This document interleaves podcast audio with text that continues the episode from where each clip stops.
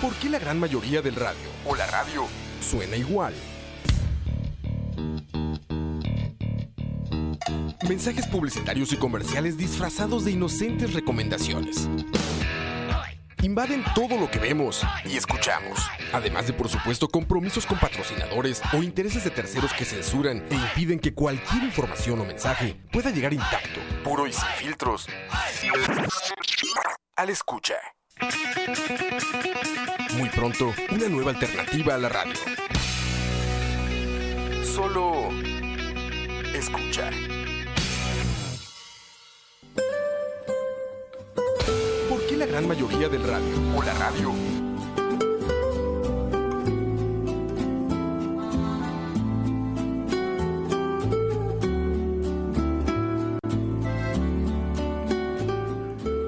Saludos y buenas tardes, fanáticos de la buena comida. Qué gusto estar otra semanita aquí con ustedes en un nuevo capítulo de Tocineando. Como ya es costumbre, con nosotros en cabina nos acompaña don Oscar Roa. Saludos. Hola Leo, ¿cómo estás? Muy bien, por dicha. Hoy tenemos una invitada muy especial. Tenemos a una chef aficionada de la comida italiana, que por supuesto además es, es italiana. Micaela. Hola. Micaela Borroni. Sí, exacto. Bienvenida. Gracias, gracias. Esta gracias. es tu casa y siempre que quieras venirnos a cocinar, puedes venirnos a cocinar. La comida italiana siempre Ay, será. Micaela, nada más te voy a pedir que te acerques más al micrófono. Perfecto. Exacto, ahí está perfecto. Sí, sí, lo, lo pensaré, lo pensaré. Excelente. Y también nos acompaña don David Chin. Buenas. Ustedes probablemente me conocen de malas decisiones y si no Troy McClure. Troy McClure, Troy McClure, sí. y si no me están conociendo. Bueno, hoy les prometemos que Chin se va a tratar de mantener lo más sobrio posible, pero ustedes saben que eso no, no es mucho. Si nos ven en YouTube, esta vez no hay ninguna cerveza en la mesa, al contrario de lo que sucede en malas decisiones. Significa que ya venías picado. No, No, no, no, no, todavía no, man, muy temprano. muy bien. Bueno, se supone que uno puede empezar a tomar cuando el día ya tiene más de dos dígitos. Ok. Pero ok, bueno. después soy yo el, el borracho, ¿verdad, man? Dicen, mí me han contado nada más. Bueno, el tema de hoy es comida casera italiana. Para todos los que nos están acompañando desde el principio del, del programa, ¿verdad? Saben que uno de los pilares de Tocineando es, por supuesto, la, eh, la comida italiana. Pero pues hay muchos mitos porque lo que nosotros percibimos como comida italiana, pues sí, se, se ha inter- internacionalizado mucho, ¿verdad? Se ha tropicalizado y pues de los restaurantes venden solo ciertos platillos. Y hoy queremos explorar más lo que es la comida casera del día a día. Y para eso, pues tenemos a esta bella chef y, y aficionada italiana que nos va a comentar un poco sobre qué es el- la comida casera italiana. Sí, sí, digamos que eh, usualmente eh, las personas cuando hablan de comida italiana no entienden así como muy bien de qué es de lo que estamos hablando. Es como, como la comida italiana es tan, tan, tan complicada, hay demasiados platos y cada región tiene sus platos, sus postres, sus ingredientes típicos, cualquier tipo de cosa que usted se pueda imaginar. Y muchas veces como que la comida que se exportó, siento yo que siempre la misma, son siempre los mismos platos, los restaurantes como que te ofrecen siempre las mismas cosas y hay platos muy buenos que la gente no conoce y hay cosas que uno más bien cree que conoce y que al final no son comida italiana, ¿verdad? Y a mí eso, la verdad, al principio, digamos, mis, mis primeras experiencias al extranjero, eso sí me molestaba bastante, porque es como, no sé, para ustedes ver un gallo pinto que no es gallo pinto, ¿verdad? Que es como otra cosa completa, no sé, que no tiene frijoles, por ejemplo. Que aparte los ticos no sufren por eso porque casi no hay restaurantes ticos. Sí, Pero tú, por ejemplo, restaurantes italianos en todo el mundo hay, ¿no? En Sí, toda la tierra hay un restaurante Sí, sí, sí, en italiano. cualquier lugar. Aquí en Costa Rica, por ejemplo, yo creo que yo he visto restaurantes italianos en cualquier lugar, literalmente, Sí, sí, cualquier sí. pueblito. Sí. Entonces sí. Y a veces uno, digamos, ve a restaurantes y ve restaurantes italianos y piensa, "Mm, no, no es tan italiano, digamos, eso es más, no sé, Bueno, no sé. aquí, aquí digamos, a vos te pasa lo mismo con la comida Con la mexicana. mexicana. Y ya hicimos un podcast de esto, pero pasa también con la comida china. China, exacto. Es que, a ver, acabas de decir tres restaurantes que hay en toda la tierra, yo creo, ¿no? Sí. En cualquier país al que vayas hay un chino, hay un italiano y hay un mexicano. Sí, sí, sí. O, o un, entre comillas, chino, entre comillas, italiano. un derivado. Entre comillas, mexicano. Sí, o digamos, yo creo que tampoco el sushi es un Ah, sushi así como verdadero, ¿verdad? Es como más bien como una adaptación para nosotros que no sabemos nada de comida japonesa. Como el tico roll. Sí, el tico. Con salsa lisano.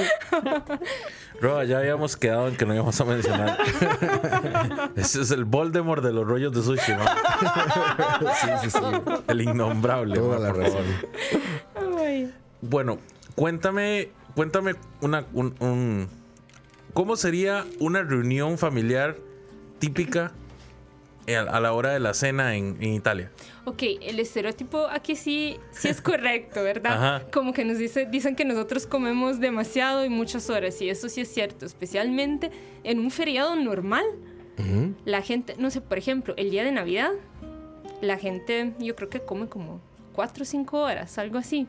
Sí, puede ser que unas familias coman menos, pero en mi familia siempre se ha comido demasiado.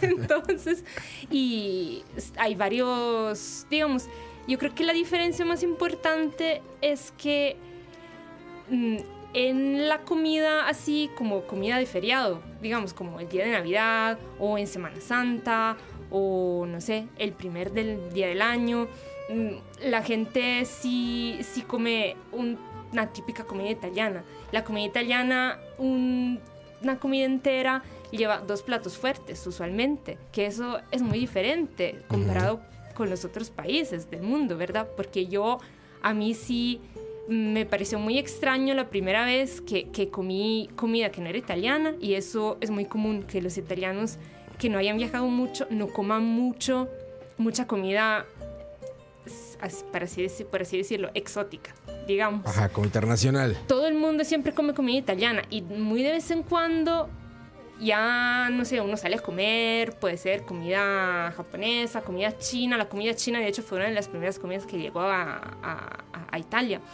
Pero la mayoría de los italianos en, en el día a día siempre comen, comen platos italianos en la casa y, y cocinan platos italianos. Ahora en las grandes ciudades ya mm, eso va cambiando, pero, pero hasta el momento siento yo que todavía la tendencia es comer comida italiana. Y digamos, ahora ya no se acostumbra tanto comer dos platos fuertes en un día normal, porque la gente cree que nosotros comemos primo y segundo, que son como primer plato y segundo plato todos los días, pero eso no es cierto, porque la gente trabaja y no tiene tiempo para cocinar un primer plato, un segundo plato, una entrada, un postre. Entonces, lo que usualmente se acostumbra es comer o uno o el otro, más bien. Pero, pero entonces, a ver, eh, la comida italiana, digamos, la, la típica comida italiana, un, un- un plato italiano típico de hace un par de años, digamos, constaba de cinco. Eh, la- digamos. De cinco platos, o- Los serían dos platos fuertes. Esa es, digamos. Esa es la gran diferencia con el resto del mundo, creo yo. Que son dos platos fuertes. Pero en tiempos, o sea, eh, eh, co- conocemos que siempre está como el, el- Digamos- antes de la pasta, ¿no? El antipasti o antipasto, ¿no? Como se dice. digamos, luego- sería. si- digamos, para tomar un ejemplo, el día de Navidad yo puedo comer una entrada que nosotros le decimos antipasto, Ajá, que antipasto. puede ser cualquier cantidad de comida, no sé, puede ser, usualmente son embutidos o no sé, pasteles salados o no sé, aceitunas, eh, vegetales en aceite, todos esto, todos esos, Todo eso es el antipasto. sí, todo ese es el antipasto Que sería el primer tiempo. que sería en la entrada, Ajá. digamos. Después, nosotros comemos un plato que es un plato fuerte que nosotros llamamos primo, que Ajá. significa primero, que es primer plato. El primer plato lo que trae usualmente es pasta, arroz, digamos, o pasta o arroz o una sopa, depende, o una combinación de todo esto, porque a veces como para las bodas o Navidad o Pascua o estos, estas ocasiones especiales. mm, puede que haya dos, así, digamos. Dos- dos primos. Dos primos, exacto. Ah. Entonces, a veces esposo. uno come una pasta y después come un risotto. O uno puede comer una pasta y después ravioli o tortellini, que es como una, son como un se podrían decir como un tipo de ralley pequeño. Ajá, sí, sí. Y se pueden comer como en sopa. O secos, si es Ujú. sopa. Ok. Después, nosotros comemos lo que, le- lo que se llama se- secondo, que es un segundo plato, que es otro plato fuerte. Y usualmente eso es una proteína, puede ser carne, pescado, y un vegetal, o pueden ser papas, pueden ser... mm, sí, yo creo que un vegetal, papas o una proteína. Y después lo que puede venir son, eh, no sé, la tía, la abuela que te ofrece, usted no quiere ensalada, hice ensalada, preparé ensalada. Y todo el mundo, no, ya estoy lleno. Y todo el mundo, no, pero como un poquito de ensalada. Y después preparé una tabla de quesos para compartir. Y uno comparte y come, y come queso. Y después Te soy sincero, yo también diría que estoy lleno si me ofrecen ensalada después de que comí, ¿verdad? Pasta. Sí, O sea, sí. Pasta y carne. Exacto. No, sí. Y después de esto, te pueden ofrecer postre y después fruta. Y después al final, lo que nosotros llamamos digestivo, que puede ser como una grapa, un limoncello o otro tipo de, de- de licor. Frangélico también, ¿verdad? Sí, sí, también. Mm. Yo me la paso en la etapa, entonces. Sí, vos Digestiva. Solo digestiva. Vos solo digerís. Yo en eso me la vivo. Pero- la digestiva. Yo me acabo de dar cuenta de Y en vez de amaretto es tequila. Sí, mezcalito. Tengo una historia muy triste que contarles. Ay, no. Me acabo de dar cuenta que en realidad yo soy de ascendencia italiana. Seguramente mi familia vino acá de vacaciones hace un montón de años y perdieron un pequeño chiquito, un bebito. Y, y obviamente deben estar ahorita buscándome familia. Aquí estoy. Problema de los ticos, dijeron. Déjenlo. No, ese es problema. Este come cuatro veces. Este come cuatro platos principales. No, pero sí, pero una familia normal no come todo esto, ¿verdad? Porque si no, nos- porque si no seríamos como 300 kilos cada uno y, y- y- y Y- no es así, ¿verdad? Y es una cuestión de tiempo también, ¿no? Y es una Digamos, cuestión de eh, tiempo. eh, La eh, gente, sí, la gente ahora trabaja y, y- y necesita pensar en formas más sencillas de comer. Me encanta que toques ese punto. Vamos a, vamos a romper unos cuantos mitos ahora que Sí. estamos acá. Es cierto que en Italia se, ah, se tienen dos horas de almuerzo. No, no es cierto. No, no, no. ¿Quién, quién, quién- te contó Pero, esto? pero, pero en España sí. Ok. Se supone. No.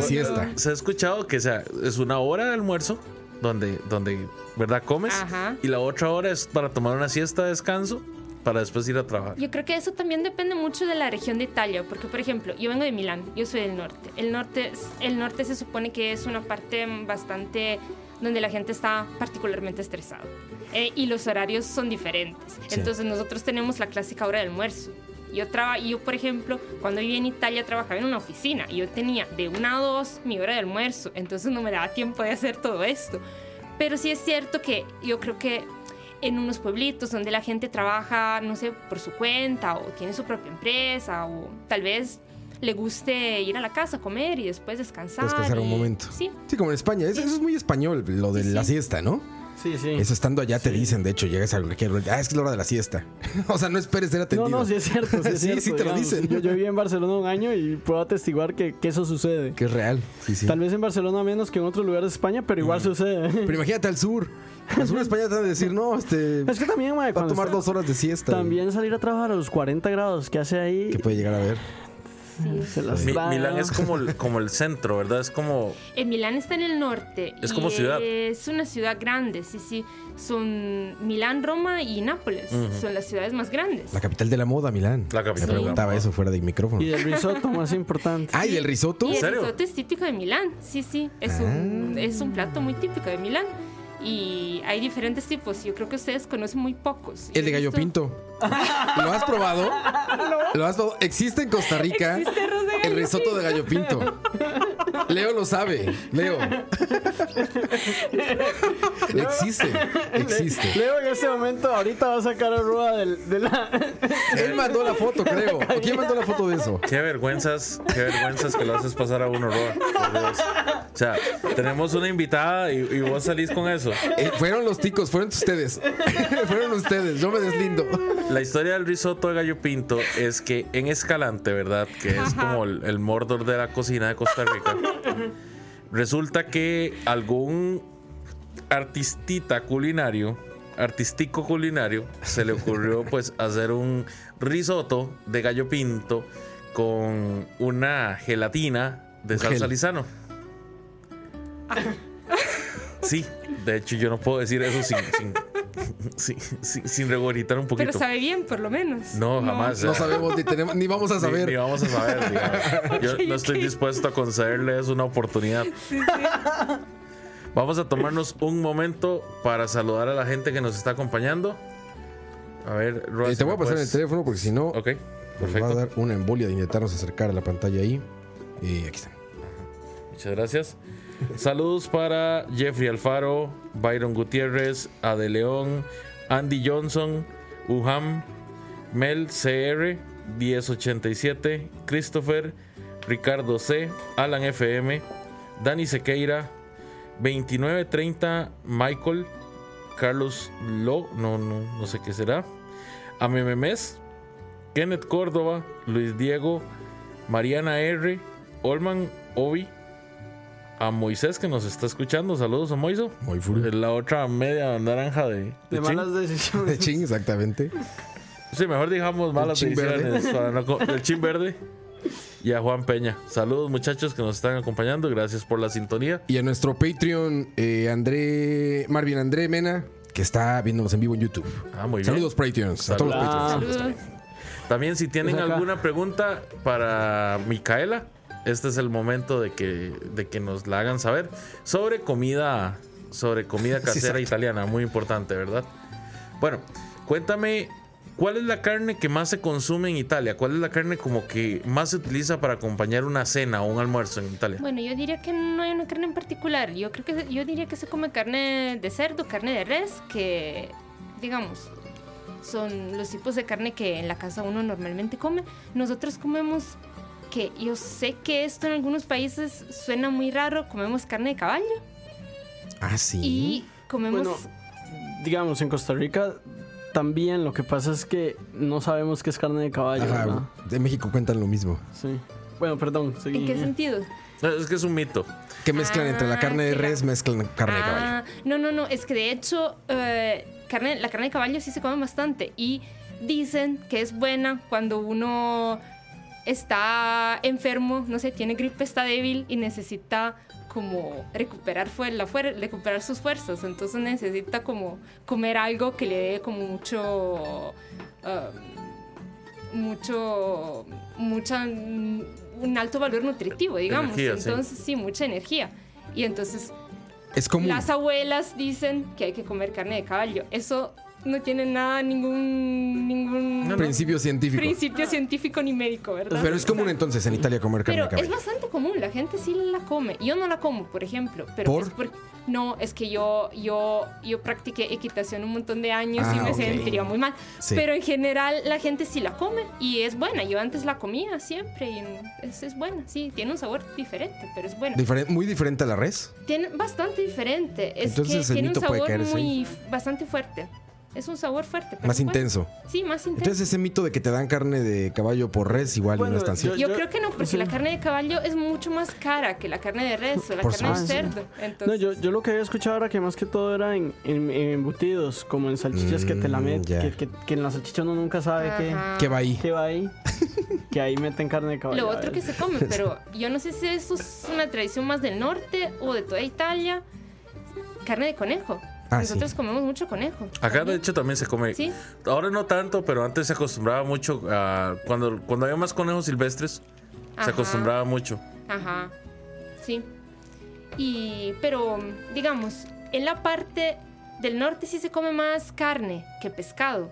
Y en la parte del sur, por lo que yo sé, se come más pescado. No, porque es la parte que, que tiene costa, ¿verdad? Sí, sí, sí. Es que de hecho Milán no tiene costa, entonces como que las tradiciones no son tanto para comer pescado.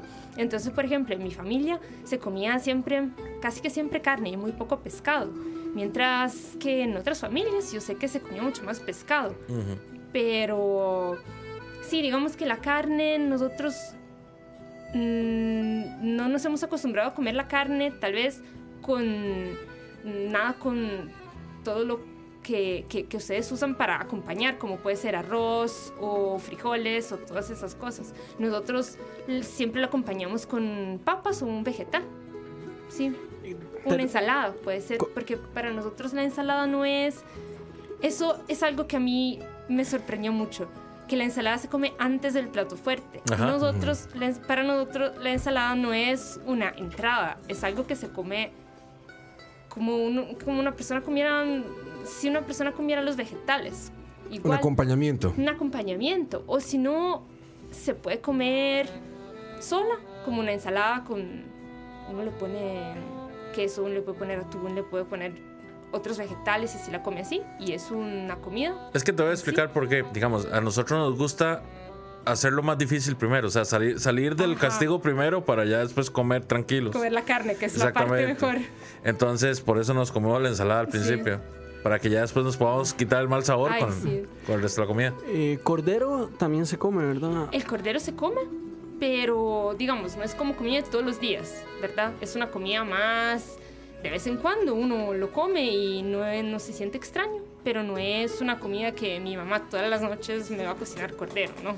Y es así. vo- vos me habías comentado que particularmente en, en, en Milán se come rana. En, en- en los alrededores de Milán eh, hay, eh, digamos, están unos ríos y ahí por ahí sí se come ranas, sí.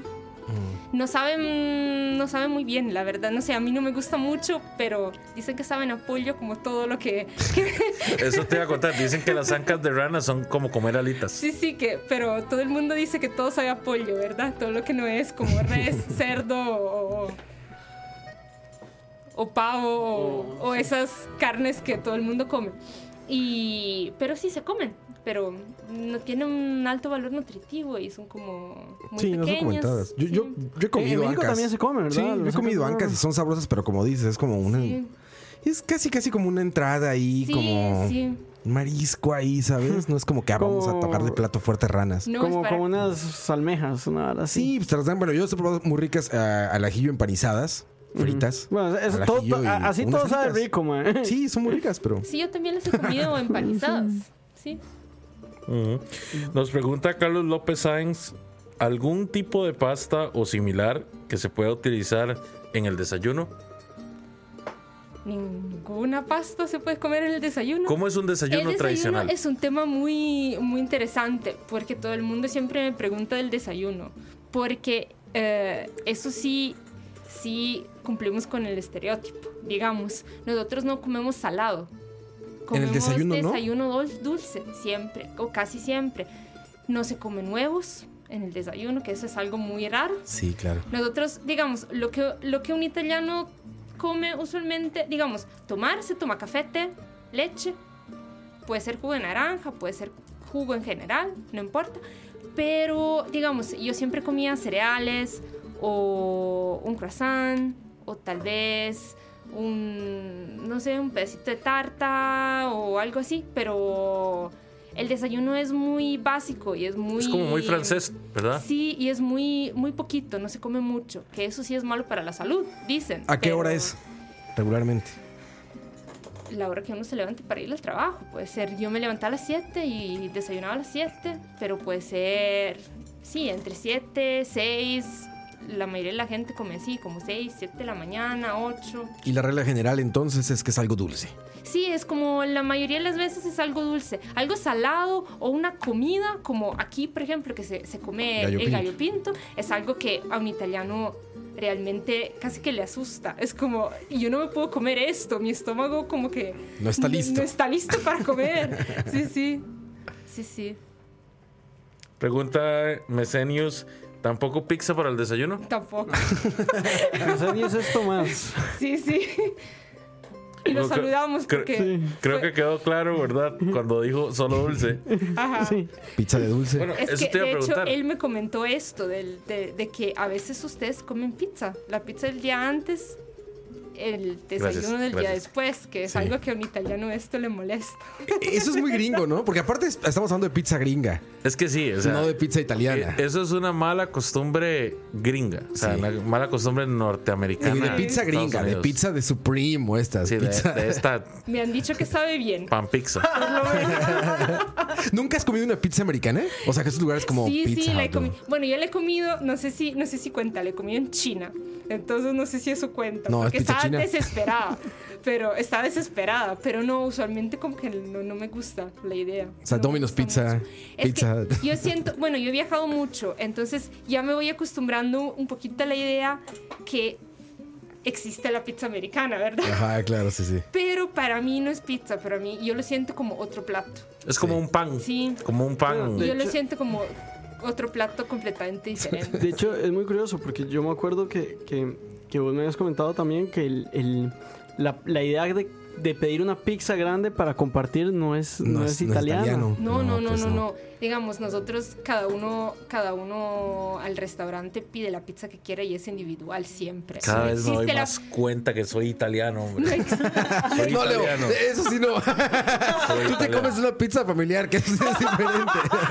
Eh, Ella no dijo, nunca dijo qué tamaño, ella dijo pizza. Ya dijo pizza, individual. Toda pizza es una pizza personal si Sí, usted cree en sí. usted mismo. No, no, ahí Eso, ese es el mandamiento número 3 de Tocineando. Sí, exacto. estaba llegando ahí, digamos, no existen tamaños de pizza. No Oh, existe sí. la pizza individual, la pizza mediana y la pizza grande. Existe la pizza individual y es siempre el mismo tamaño para todos. Ahora cuéntale qué el tamaño es a Leo para que se decepcione. Es el, ta- no, es el tamaño de una pizza individual de aquí, más o menos. Es el tamaño que es la distancia que vos puedes hacer entre tus manos y tu pecho haciendo un círculo. Que a lo que tú conoces como pizza individual, Leo le dice antipasti.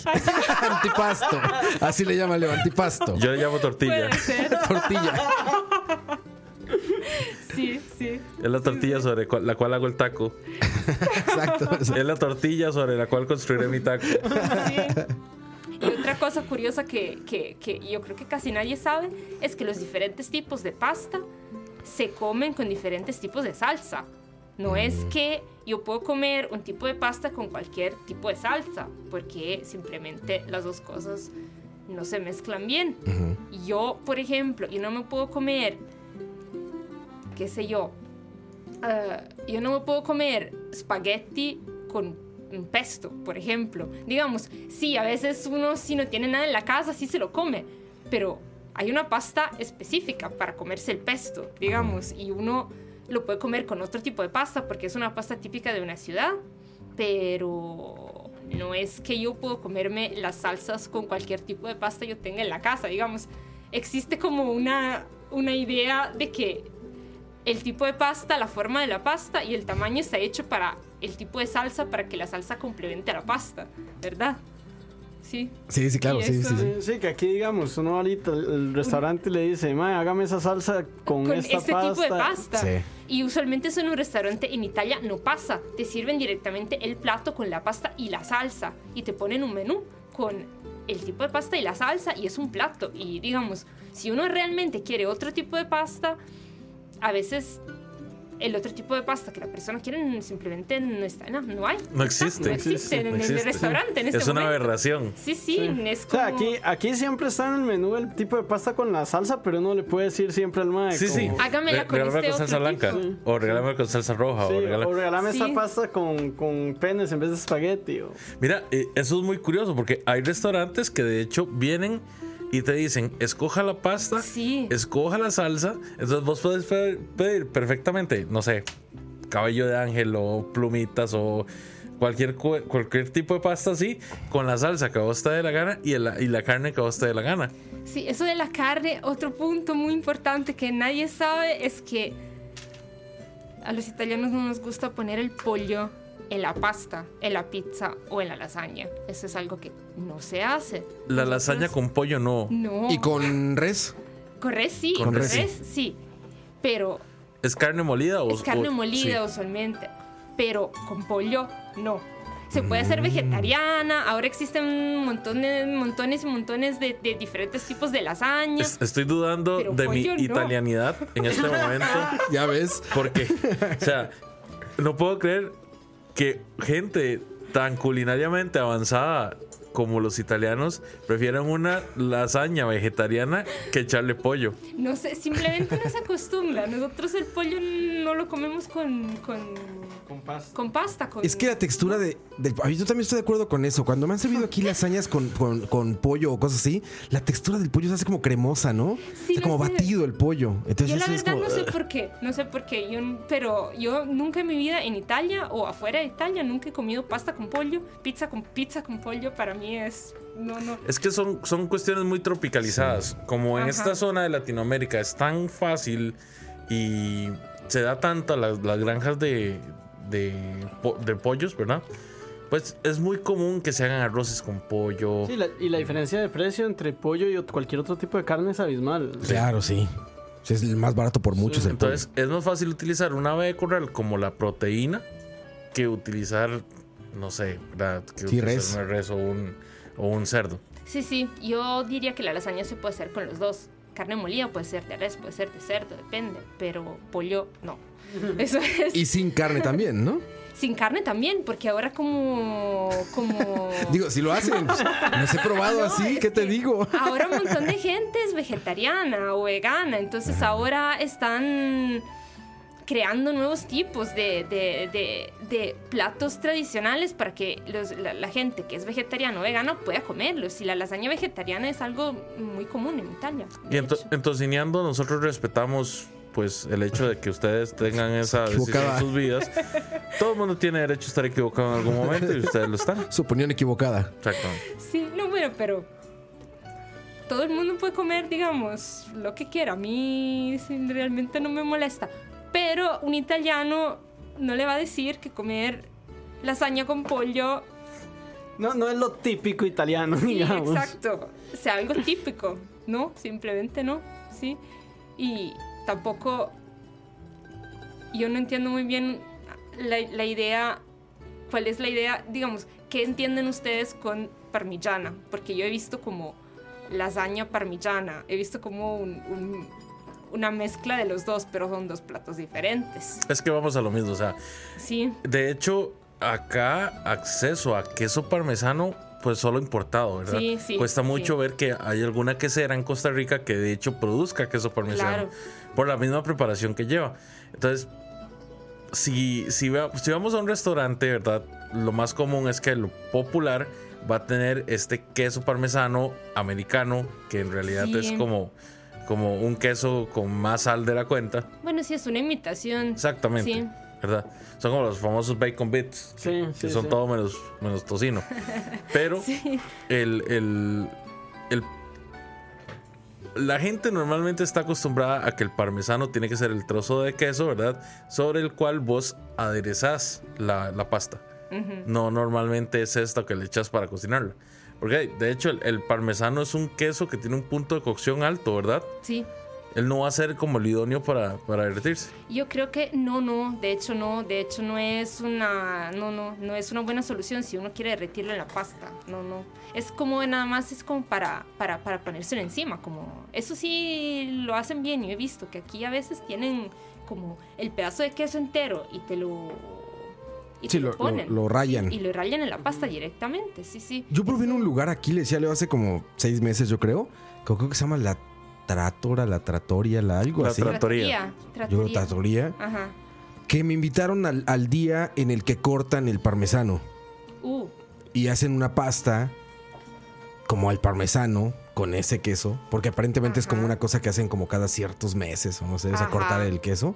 Y riquísima, sí, sí, sí. riquísima. este, Pero sí estaba derretido. O sea, bueno, es que sí, sí estaba, ah, era una salsa de ese queso. No, pero A altas temperaturas el queso sí se derrite, pero lo que usualmente hacen es cuando te lo ponen en, en el queso entero y revuelven la pasta adentro, tienen como un fuego y le echan el fuego un soplete. Ah, y es para eso. que para que se pueda derritir, porque digamos nosotros en la casa eso no lo podemos hacer, ¿verdad? Claro, no nos va a salir muy como complejo. nos va a salir como un, un pedazo de queso en el medio medio derretido, medio no.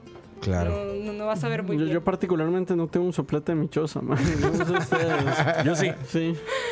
¿De ese repostería? Podrías Sí. Ah, o sea, y el- si, si vos tenés ciertas habilidades culinarias, está bien que tengas un soplete. Yo no las tengo todavía, al menos. Puedo morir.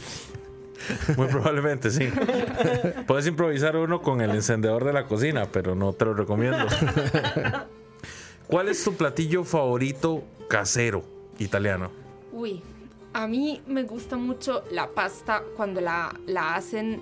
eh, es un tipo, digamos, no es un tipo de pasta, no sé si llamarlo pasta, se llama gnocchi. Yo creo que ustedes Uf. lo conocen. Es un. Es, es que la, la masa está hecha con papas y es muy bueno. Y lo que sí, lo que tengo que decir es que llena demasiado. Entonces uno nada más se come un poquito y ya está súper lleno. Pero a mí me gusta demasiado. Y El gnocchi, el gnocchi es, el gnocchi es la prueba de que Dios existe. Yo no sé cómo hay ateos. ¿Pero qué es la masa hecha con papa? tierra. Sí, es, ¿Eso es es, gnocchi? es como la, mas- la masa está hecha eh, con papas. Sí, Con harina de papas. Sí. Son, son como unos Sí. saquitos hechos Sí. con papa. Sí, sí. Mm, Pero es, es un tipo de pasta. Sí, sí, sí, es un tipo de No, pasta. que no, no no es como bolitas de puré ni nada Sí, por no, es una pasta, o sea, es harina de papa. De pasta que es harina, de papa, exacto. Y en vez que es, digamos, no es harina de trigo, sino es harina de papa. Entonces, Sí, por eso es que es el más pesado. sabor es, sí, es mucho más pesada. Pero la pasta que nosotros llamamos pasta fresca es como, no es como la pasta que viene empacada en el supermercado. Es como una pasta suave. Entonces, sabe mucho mejor. Fresca, yo, fresca. Y es fresca. Y además es como más pesada, porque claramente es fresca, no Sí, es seca. sí, claro. Entonces, Sí, o sea, el proceso, ¿cómo se llama este proceso de la masa? El de. eh, de fermentación. Sí, todavía está existente ahí, ¿no? sí, sí, sí, sí. No es como estas tiras este de, de No, pastas no, no, totalmente duras. No, no, no, son como. em, son como. No son bolitas, pero son como. Unas bolitas como un poquito más largas y un poquito más planas. Ajá. Y están hechos de harina de papa y uno nada más la cierra como la pasta normal. Se hierve, y las ¿no? come con diferentes tipos de salsa. la Eso te iba a preguntar, Micaela. Sí. Salsas. Hablemos de salsas. ¿Qué salsa le podemos echar al gnocchi? De hecho, me siento como las faulillas estas de los no- de los de los 70s, las de Looney Tunes. Ajá. Cuando estaban hablándole de amor a la A- ¿A la me- zorrillita? Así, sí, así me siento, así. Bueno, eh, se puede hacer, bueno, algo que sí se hace, que es muy sencillo, muy, muy sencillo, es echarle mantequilla y echarle una, un tipo de especies que se llama, yo no sé exactamente si aquí existe, yo nunca lo he encontrado, pero se llama salvia, que es como una, una hojita. Sí. Y, Y te voy a y te voy a y te voy a pasar un tip si se consigue. Se consigue. En Cartago la consigues. Ajá. Bueno, Vea. eso cuenta como Costa Rica. Buen punto. Buen punto. ¿Y será la misma salvia? Sí. Sí, sí, sí, así me consta porque en, en varias gente lo utiliza por Don Fernando, ¿verdad? Don Chorizos. Don, don Chorizos, Don Fernando, gran señor de, de la, pro- de la República Independiente de Cartago. Eh, él, él hace un tipo de chorizo con salvia que es delicioso. Sí, entonces sí, sí, eso podría ser y es, es muy bueno, la verdad. O si no se puede hacer con, digamos, si yo le puedo poner, yo le echaría tranquilamente ragú. El ragú es lo que todo el mundo, lo que todo el mundo llama la salsa boloñesa, que no se llama salsa boloñesa. ¿Son los en tomates Italia. ácidos? Es el, el ragú es esta salsa de tomate con carne molida. Ah, Todo el mundo le dice salsa boloñesa. Pero mm, eso no es el nombre, porque salsa boloñesa literalmente significa salsa de Boloña y Boloña es una ciudad. Mm, Bueno, para, en, en defensa de todo el mundo, el ragú sí viene de Boloña. Sí, sí, sí, sí, sí, viene de la región, pero... Ah, ok. No están tan perdidos. No, no, no están tan perdidos, Ajá. pero digamos, nosotros le decimos ragú. Ragú. porque sí. Sí. Ahora, hace, hace un tiempo vi que preguntaron en el chat este, si la lasaña de atún existe. La lasaña de atún. Yo no, yo, no, yo no leí ese comentario a propósito, chico. Yo no leí ese comentario a propósito. nunca no lo he voy a dignificar. escuchado, No. no, Perdón, perdón. Bueno, es que aquí es Sí, la próxima común. vez que me hagas esto, mae, no te vuelvo a invitar, mae. Es que no, tienes razón. Aquí es súper común que te den pasta con atún. No, pasta con atún se come, digamos. No Ah, es mira, ya como, ves. No es como lo No, no. mejor, ¿verdad? No, es que tenés, que esto. especificar. No estamos hablando de atún. El filet de pescado. Sí, no, no, atún No, de no, no, lata. a veces se comen atún de lata. Tengo A que. Yo, ver. yo, yo. No están tan perdidos, No, digamos, Estoy no, no, no. dudando, estoy dudando. Hablemos de esto un momentito. Se come, pero no es comida buena, ¿verdad? Es Claro, como sí, la sí. comida que uno come cuando vuelve a la casa después de un día Es en el el trabajo con muy atún. cansado, muy pesado y no sabe qué comer y se come una pasta con atún. Es como el arroz con atún Sí. acá. Arroz con atún, El exacto. arroz de soltero. Sí, que uno llega a la casa, de hecho, una pistola y Yo hay un poco de arroz y abre una lata. En un ya. restaurante nunca te van, nunca te van a servir, servir, una sí. pasta con atún en lata, ¿verdad? No, definitivamente. Eso claramente no. Es que lo que estos imberbes te preguntaban era revolver el atún de lata con lasaña, ¿verdad? Sí, rellenar la lasaña con el atún. O, por ejemplo, hacer unos espaguetis y echarles un sacrílego atún encima. Yo supongo que sí. Es que, bueno, lo que sí se me ocurre que se puede hacer es hacerlo como pasta fría. Así, así sí. Y el atún a veces, en, digamos, en mi familia cuando yo era pequeña, cuando mi mamá como no tenía tiempo, nosotras éramos pequeñas y todo, mi mamá lo que hacía era hacer la salsa de tomate, ella hacía la salsa de tomate y después le echaba el atún en lata, pero a la salsa de tomate y lo cocinaba para que quedara una salsa de tomate con atún. Ah, yo he probado Y eso en esto- México. Y esto, eso se, se come. Sí, en las en familias, digamos, a veces sí se come. Yo, o por lo menos en mi familia y en unas familias de mis amigos sí se comía. No es un plato así como mm, muy, muy bueno. Es un plato que, repito, que te servirían en un restaurante. Ah, pero es tradicional de pero casa. es un, un plato que sí se puede comer. Es como comida... Es una, la versión de la comida rápida casera italiana, digamos. Ajá, claro, Sí. claro. Yo probé, en México, bueno, hacen eso con las enchiladas, con tortillas. Ajá. Entonces agarran, hacen una salsa roja con atún y con eso rellenan las enchiladas. Sí. Y encima funden queso. Sabe bastante bien por Sí. lo que es, digamos. Sí, no sabe mal. Si, lo- si, si alguien lo quiere probar, digamos, no va, no va a quedar traumatizado. no.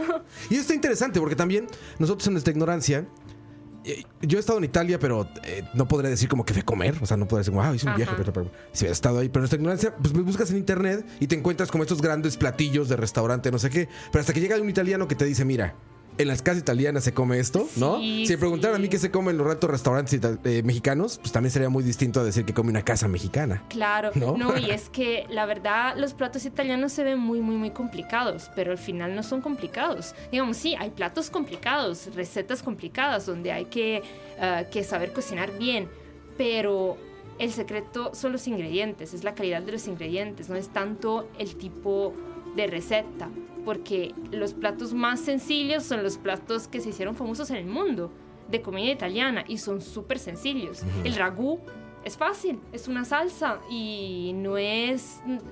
Tarda mucho tiempo en cocinarse, pero hay un montón de platos que tardan mucho tiempo en cocinarse, pero que son súper sencillos de, de- en la preparación, digamos. El tiramisú, el mismo tiramisú, que aquí todo el mundo lo conoce y sabe qué es, es súper sencillo. Yo lo puedo hacer aquí en Costa Rica, en la casa, sin problemas.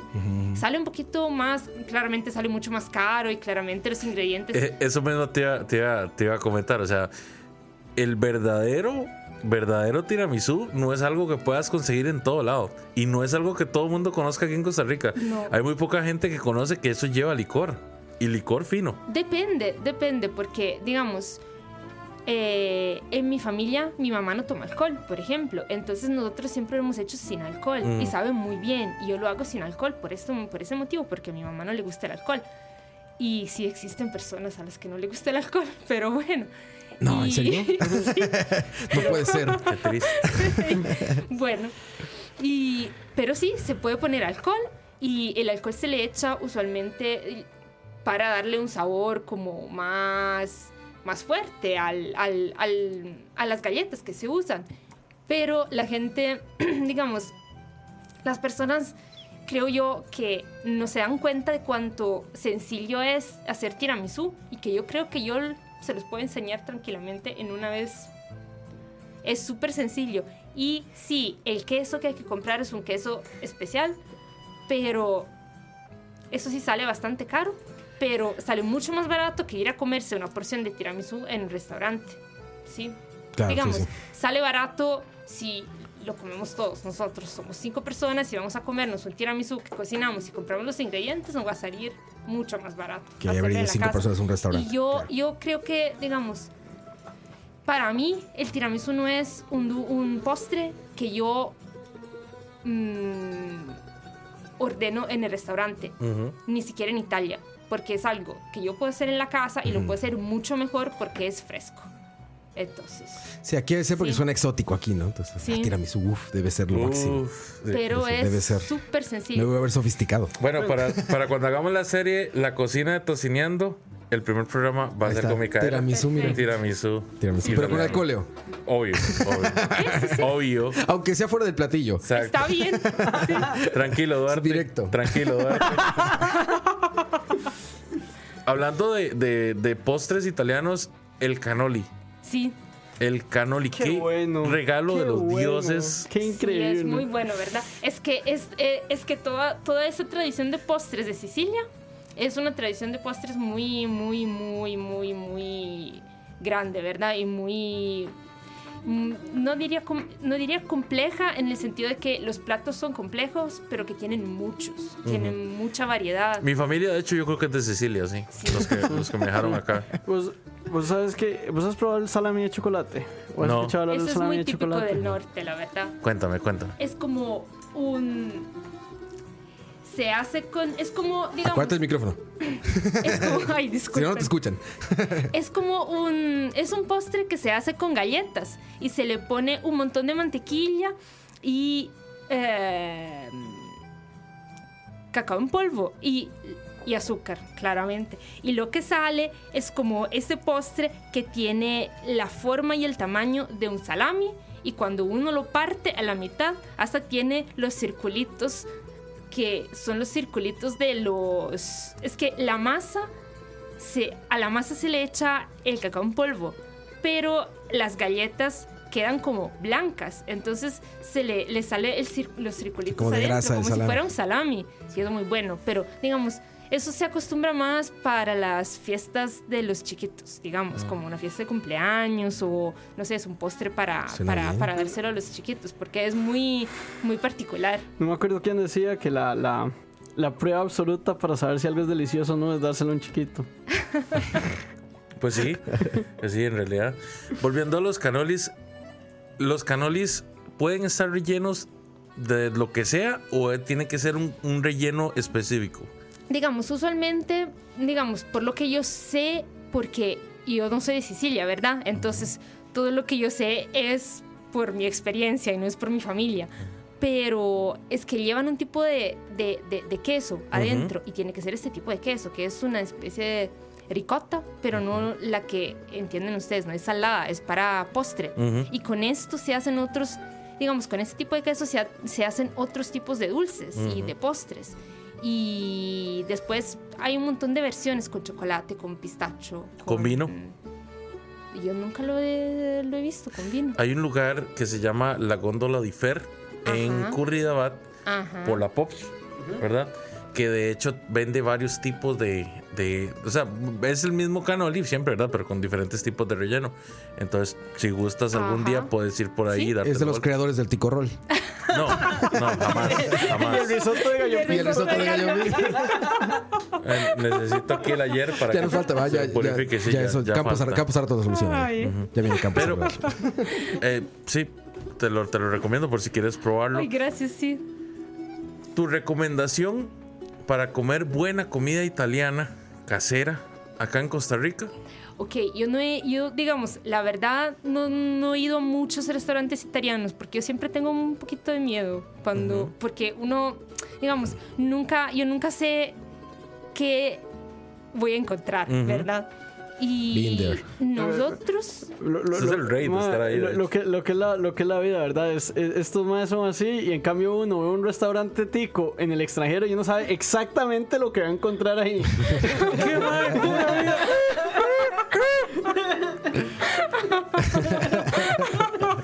Perdón. Estos son beneficios de los Patreons porque ver en video esto es el complemento. Verlo en video es muy diferente experiencia. pero bueno, digamos, eh, yo, mm, yo vivo aquí en Santana, entonces yo nada más he experimentado en los alrededores, aquí en Santana. Y por lo que he visto, a mí un restaurante que me gusta mucho es este restaurante que se llama Los Pago, que está aquí en Santana, que es un restaurante, el dueño, yo no sé si es el dueño o es como el manager, o, pero él, él es de Milán, de hecho, él me contó que es de Milán. Y aquí usualmente nosotros pedimos pizza. Y sí, yo tengo que admitir que pedimos el tamaño mediano, aunque... ¿Ves? aunque- ¿Ves? Yo sabía. Sí, es que sale más fácil. Mira pero- Costa Rica. No, pero es es- es- es súper raro porque es comida, es pizza hecha estilo muy italiano. Yo siento que es como bastante, bastante típica, pero el tamaño es Estados Unidos. Es como... un- bueno, es un balance, digamos así. Y yo no sé por qué, pero un restaurante muy, muy bueno es un restaurante italiano que está, que, que, que, que está en Monteverde. Yo no sé si ustedes, muchas, muchas personas me han dicho que cuando han ido a Monteverde han ido a comer a un restaurante italiano que se llama Tramonti. Yo he ido y es, los dueños, yo no he hablado con los dueños, pero cuando yo, cuando yo fui a Monteverde, que fue como 2000, creo 2016, me parece. Sí. Eh, fuimos a comer ahí y los dueños eran italianos y la comida era muy buena. Entonces, si van por, para Monteverde, yo les recomiendo el lugar. Tramonti. Sí, se llama Tramonti, me Man, parece. pero digamos, yo honestamente creo que afuera de San José, los restaurantes italianos son mucho más auténticos que en San José. Es que es, es vacilón porque mucho italiano busca la costa de Costa Rica. Ah, Eh, sí. bueno, eh, en este caso no sabía que había uno allá en, en Monteverde, porque Monteverde es montaña, montaña. Pero tiene sentido, es una zona con alta, con alto tránsito turístico y pues, Dave, seamos sinceros, la buena comida cuesta. Sí. Entonces, normalmente son los turistas los que van a pagar. Bueno, hay una en Cahuita, ¿verdad? Cerca de, cerca de un hotel y el hotel es de una familia italiana. Y Cahuita se convirtió en un, en un spot para italianos que quieren venirse a vivir a Costa Rica, aparentemente, sí. Yo encontré a- con mi familia eh, en, en las vacaciones de Navidad de este año, yo encontré un montón de italianos ahí. En Cahuita. Sí, y ahí comimos en, un, en este restaurante italiano, la dueña es italiana también, y la pizza que comimos estuvo buena. man, Me yo- gustó, digamos, sí, estuvo yo- muy Cahuita bueno. por la pista, Sí. papá. man, yo fui a Cahuita y hablé más italiano que español. O sea, es increíble la cantidad de italianos que hay en Cahuita, tomando en cuenta que es un pueblo como de tres cuadras. Eh, Es Sí, vacilón. sí, a, los, sí. a los italianos, cuando vienen a Costa Rica, les gusta el calor. Sí, y a mí me contaron la historia del pueblito de San Vito, no sé si ustedes saben, que No. fue... Me contaron que, es un, que fue un proyecto del gobierno de Costa Rica para, para, para aumentar la población de esos lugares y trajeron a italianos de Italia directamente para que fundaran el pueblo. Entonces se llama San Vito por ese motivo. Sí, Ah, eso sí no lo sabía Sí. yo. Y eso que Costa Rica es ¿Ya un huevito. Sí. Mira. Yo no sabía. Siempre y, se en aprende, Italia. Sí. y en Italia eso, digamos, esa historia no se conoce. Y di, simplemente, sí. Gelato, Eh, sí. favorito. Ah, mi favorito es el de pistacho. Gelato. Sí, me gusta mucho. Same. Sí, es, es increíblemente bueno. Uy, qué bárbaro, qué caros son los pistachos aquí. Sí. Es increíble. Sí, pero es en Es todo una el mundo. bolsita así de este tamaño, así. Pero aquí es excesivo, o sea, costaba como 6 dólares, algo así, una bolsita de este Yo tamaño. creo que en Italia también, la en México es baratísimo. Bueno, no, Sí, no. no. No, baratísimo, que es caro para México, pero vale la mitad de lo de aquí. En Norte no sale, solo no sale tan caro, pero tenés que comprar la bolsa. El bote ese como gigante. enorme. ¿Estarán buenos? Es que los veo tan, tan en presentación así de plástico grande que Bueno, mi, mi Sabe tata. más, sabe más. sabe más. Sí, mi, mi, mi tata los compra y. ¿Y están buenos? bien, sí. Ah, qué bueno que me dices. Son riquísimos, qué bárbaro. Sí. ¿Helado o gelato?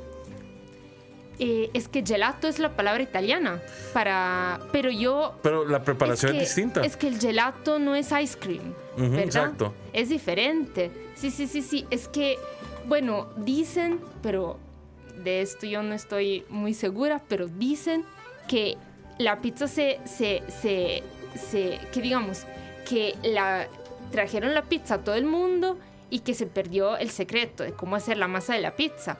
Pero que el gelato no tanto, porque las personas que, que, que, que hacen el gelato siempre tratan de mantenerse en, en el mismo grupo de contratar italianos, por lo menos. Y de hecho eso, por lo menos en Europa, yo he visto que sí es bastante común, o por lo menos en Alemania. Yo siempre cuando viajaba a Alemania, siempre toda la, todos los lugares que vendían, que vendían mm, gelato, casi todos eran de italianos que vivían ahí. Y siento que, siento que, siento que sí, que, que es una buena tradición. Y, y sí, es diferente del, del, del ice, de lo que, de lo que, de, de lo que se llama ice cream. Yo no sé si aquí es helado y gelato son diferentes, pero, pero sí. A- Aquí es diferente, digamos. Si vas a un lugar que vende gelatos, esperas el gelato. Si vas a un lugar que vende, una, digamos, una gelatería, esperas eso. Si vas a una heladería, es como la Pops. Sí, yo siento que Es más, más, tiene más contenido Bueno, graso. aquí le dicen helado Sí, al, al ice cream, sí. Sí. O sea, te quieres un helado y me han dado un Paleta. popsicle, Ah, una a- paleta de, a- Aquí de yo hielo. creo que le decimos helado como a todo. a todo lo que es, todo está congelado. sí, es que sí. Es- yo siempre los he diferenciado por eso, digamos, por el contenido de grasa láctica que tiene. Sí, sí, supongo que sí, que se puede decir así. Y también yo no sé, yo he notado que el, el, el gelato, digamos, yo sé que eso es muy malo, pero a veces en Milán lo que se acostumbra es que si es verano y, en, y el verano en Milán es súper caliente, como que agosto puede llegar a 36 grados ahora. Y la gente que sale de la oficina y que no tiene que hacer trabajo manual, ¿verdad? Se puede comer un gelato como almuerzo. Que eso es muy poco saludable, porque... Eso suena que te gusta a ti, Leo. Pero La idea. la gente sí, a veces Almorzar gelato. hay grupos de mujeres, de señoras que salen de la oficina y se van a comer un gelato y después vuelven a, a la oficina, porque llena bastante. Sí, sí, sí. Yo probablemente cuando esté en mis últimos años me voy a ir a vivir a Italia. Para almorzar gelato. Sí, para morir, pero morir. Porque aparte no hay que masticarlo, güey. O sea, sí es realmente la boca Otra costumbre tragar. muy casera de Italia, que aquí ¿Cómo te sería demasiado ¿Cómo caro, es comprar embutidos para comer en la semana o quesos para comerse en la semana. Digamos, si yo no tengo ganas de cocinar, yo simplemente me compro un- unos 100 gramos de prosciutto de Parma y me, me sale, supongo que me puede salir como en 2 euros, tal vez. Eso te iba a preguntar. Parma es una buena marca entonces para no ti. es muy buena, para Acá. mí me gusta mucho. Pero Pa- Parma Sí, es una región, man. Parma es una ciudad, Ah, ok. de hecho. No, pero es que también es una marca embutidos. Parma es una Yo he visto en el ciudad. automercado los embutidos marca Farma. Ah, Eh, es que Parma es una ciudad Ajá. y, eh, por ejemplo, prosciutto di Parma eh, significa que ese es prosciutto hecho en la ciudad. Ya, se llama entiendo. Parma. Y ahí hacen un montón de embutidos y son muy buenos. Y esto en particular del prosciutto, que el prosciutto es como una, la versión italiana del jamón serrano, ¿verdad? Y es crudo. Y digamos, yo, por lo que entiendo, aquí en Costa Rica el clima no permite ah, Madurar el hacerle el, jamón. mismo proceso y madurar el jamón. Es que hay mucha humedad, sí. ¿verdad? Entonces, pero ahí, digamos, el clima, la temperatura y todo está perfecto. Entonces, lo maduran un montón de meses y simplemente es, eso es uno de los mejores que hay, según yo. Dicen que el sabor es más dulce, que hay otros tipos de prosciutto que son más salados y que eso se parece más a un saborcito más dulce. Mm. Y, pero a mí me gusta, la verdad. Yo siempre compraba esto. Y sí, mm, un italiano te diría que sí es caro, pero porque lo compara al precio de Italia. Y Yo diría más bien que es súper barato comparado a los precios de Costa Rica, ¿verdad? Bueno, creo que todo el mundo nos pasa eso, ¿no? Sí. A comparación de precios de Costa Rica, creo que nada más los suizos se pueden no, quejar. pero, los noruegos, no sé. pero, pero digamos, el- el- el- los, los embutidos crudos son particularmente caros acá. Sí. O sea, yo no sé por qué, pero sí son. Sí, quizás por eso, porque no los pueden madurar aquí, ¿no? Sí. Yo conozco un español que tiene un restaurante en Heredia que se llama La Yuna de Valencia. Y él madura jamones y Ajá. madura chorizos Ajá. y todos los madura. en Pero su- ese horno. No, los madura en una como... Se hizo como de una cava. Ah, ok, pero, sí, pero sí, digamos, tiene La- la su hizo. lugar. Sí, la hizo, la hizo tal cual. Sí, Sí, sí, sí. Tiene que tener un lugar temperado porque el clima del trópico no, no, no. Sí, menos en Heredia. O sea, Heredia está cerquísima de las montañas. Sí, sí. Está, está ahí metido en las montañas de Heredia. Se llama La Yuna de Valencia. Él se llama Vicente, increíble persona. De hecho, Sí, sí, yo, yo he ido pronto, creo que este sábado Blanca, viene, sí. la, viene el Festival de la Paella. Ah, que lo ok. hacen él y otro amigo. Eric Zumbado, otro chef tico que hace paella. Y este, y ahí él me ha llevado a sus cavas ahí a probar chorizos madurados, todo eso, y está ese asunto.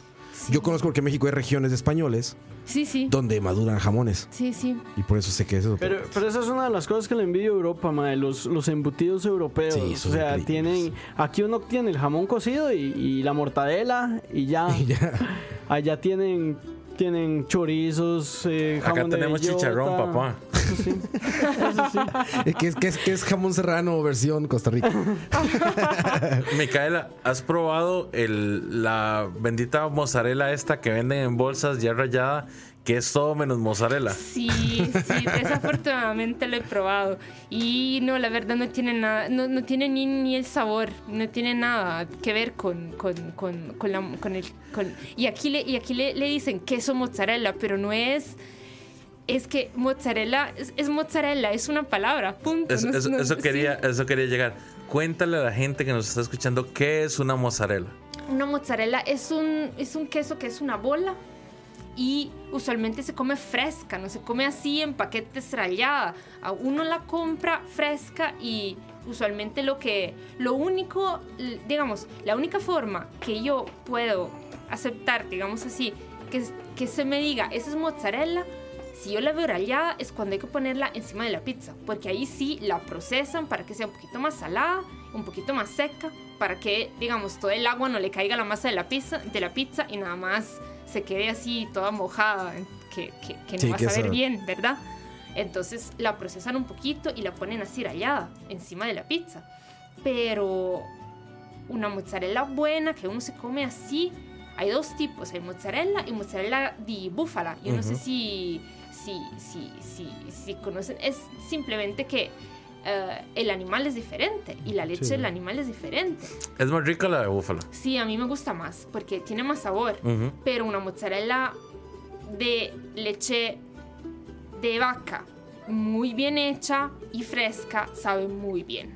Sí, sí, sí, es muy buena. Aquí venden, ¿no? Ya mozzarella de esa. Nos platicó el, el pizzero este que vino. Sí. Eh, ya habíamos tenido un, un chef pizzero que viene, que es italiano también, de hecho, y él fue el que nos recomendó que buscáramos en automercado la mozzarella fresca de búfala. Sí, sí, sí, ahí la venden, yo la compro a veces, es muy buena, esta es muy buena, sí. Sí, sí, sí, estoy de acuerdo. Bueno, ya estamos llegando a. Ya, ya nos pasamos de la hora más bien. Y ya, ya Roa me está. Sobre todo. Me está, me está diciendo. Me está diciendo con el bastón que ya es hora.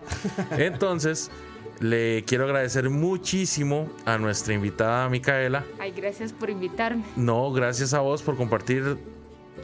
No sé, todo ese sabor con nosotros, ¿verdad? Y estás más que invitada, esta es tu casa. Puedes volver cuando vos gustes. Para despedirnos, Micaela, me gustaría que me dijeras algo en italiano si no es mucho atrevimiento. No, claro que no, que quieren... Sí. Como le gusta a Campos. ¿Qué es, qué es Campos? Campos es un ¿Qué compañero de es un nosotros. campos? Esa es una pregunta, ¿eh? ¿Qué es un campos? Te va a echar la varia. sí, te va a echar la varia. ¿Qué es un campos? Campos es una persona. Ok, y que quiero... es- Más o menos. Como le gusta. Campos. ¿En qué? Pero, ¿quieren la traducción en italiano? Por favor. Pero, ¿le gusta a él o a ustedes? A él. A No. él. Eh, come ti piace Campos? Come ti piace Campos. Cómete picha, campos. No, Roa, no. ¿No era así? Muchas gracias, Bueno, Micaela. gracias Te agradezco ustedes. Ching, muchas Bueno. gracias por compartir con nosotros. Tengo que volver además tocineando, mae. Siempre que siempre sos bienvenido. Mientras que no leas comentarios del, del chat, todo está bien. Mae, Moiso nunca ha venido. Moiso no tiene, No tiene nada que opinar de tiene comida. nada que opinar de comida. Moiso, Moiso no conoce tanto de la vida como para, Es muy joven aún. para haber comido así. Don Oscar, Leo, gracias a ti. Gracias a todos. A los Patreons, muchas gracias por estar con nosotros. Y a toda la gente también escuchándonos. Y en vivo, grabados también en Spotify o en escucha.live. Saludos a toda la gente. Y más tarde tenemos charlavaria para los que están en vivo. exactamente. Muchas gracias a todos los que nos acompañaron. Pasen muy buenas tardes y buen apetito.